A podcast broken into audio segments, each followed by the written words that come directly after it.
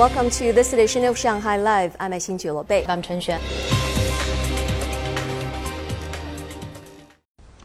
Tourist attractions around Shanghai were busy once again today as attendance soared at museums and visitors along the bund increased 30% compared to the same period in 2019.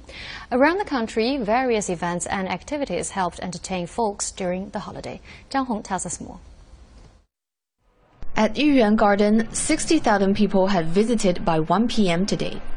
Large crowds were strolling around the bund today. About 47,000 people were there last night. About 410,000 people have visited the bund so far during the holiday, about 35% more than the same period in 2019. Police were on patrol to ensure safety. We just got here from Nanjing Road. After wandering around on the promenade, we're planning to go to the sightseeing tunnel. Uh, to access the Bund from Nanjing Pedestrian Road, we ask people to use the south side to reach the promenade and then use the opposite side when leaving the waterfront. We ask people not to linger too long so everyone has a chance to enjoy their day.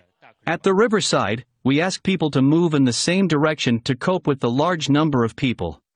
In Beijing, a dragon boat race was held at Yuanmingyuan Park, also known as the Old Summer Palace. Each boat was named after scenic sites.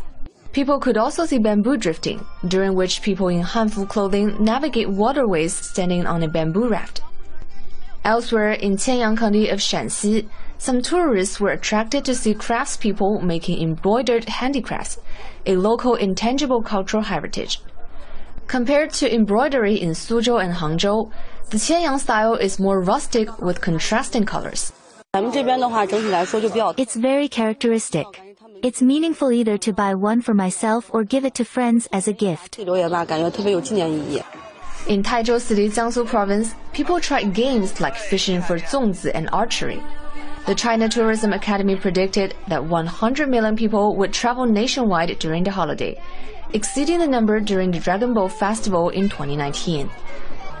Zhang Hong, Shanghai Live. Local officials bowed last night during a press conference to express deep condolences to the victims of a deadly restaurant explosion in Yinchuan, the capital of Ningxia Hui Autonomous Region. The blast killed 31 people and injured seven others, Sang Wednesday. Zhang Hong has more. Everyone at the press conference paid tribute in silence to the victims. 这是宁夏多年来最为严重的安全事故。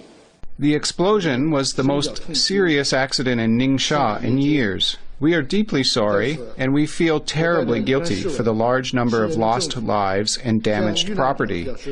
We want to express sympathy to the families of the victims and the injured, and extend our deep apologies to the people of Yinchuan.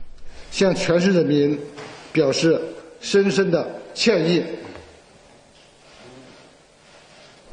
More details about the blast were provided during the press conference. Several walls collapsed due to the force of the explosion, which blocked the stairs between the ground and first floor. Three rescue teams had to break windows to find people upstairs, while working to save people trapped on the ground floor.